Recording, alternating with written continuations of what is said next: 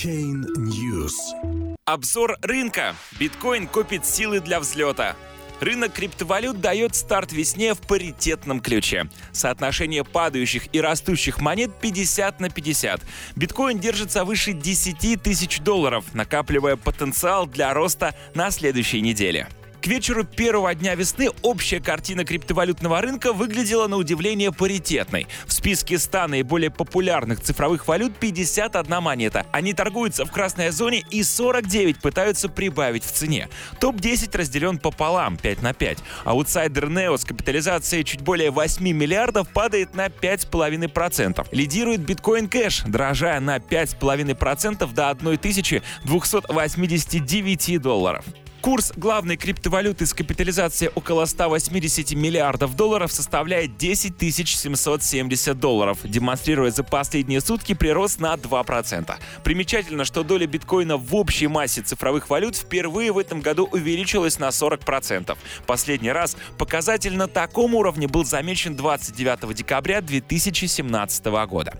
На дневном графике курса биткоина цены по-прежнему не могут пробиться выше сильной области сопротивления но техническая картина на фоне показаний индикаторов RCI и MACD выглядит благоприятной для дальнейшего роста. Цены с минимумом 6 февраля формируют новый восходящий канал. Если на этой неделе удастся удержаться выше 10 тысяч долларов, будет заложен плацдарм для успешной атаки на ключевую область выше.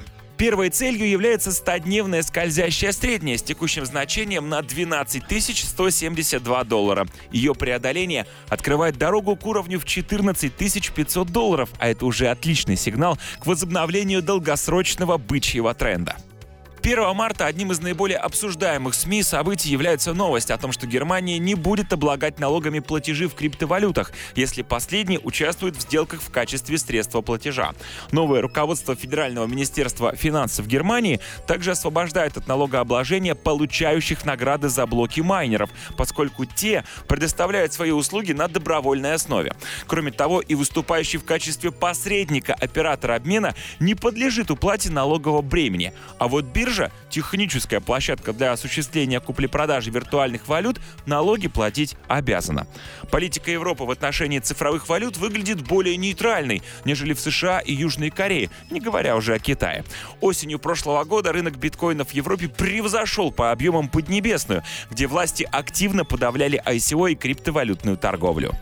Решение Европейского суда, на котором основано новое руководство Минфина Германии, может стать прецедентом возможных налоговых льгот определенного вида операций с криптовалютами для всех государств-членов Европейского Союза. Между тем, 1 марта были негативные для сообщества новости. Комиссия по ценным бумагам и биржам США активизировала деятельность в криптовалютной сфере, разослав многочисленные судебные запросы компаниям, которые причастны к буму на рынке первичного размещения токенов. Неизвестно, Интересно, получил ли подобный запрос Telegram, который недавно отчитался перед ACEC в привлечении 850 миллионов долларов в рамках первого этапа при ICO. Но в СМИ появилась информация о том, что популярный мессенджер может отказаться от публичного этапа ICO, который ожидался в марте.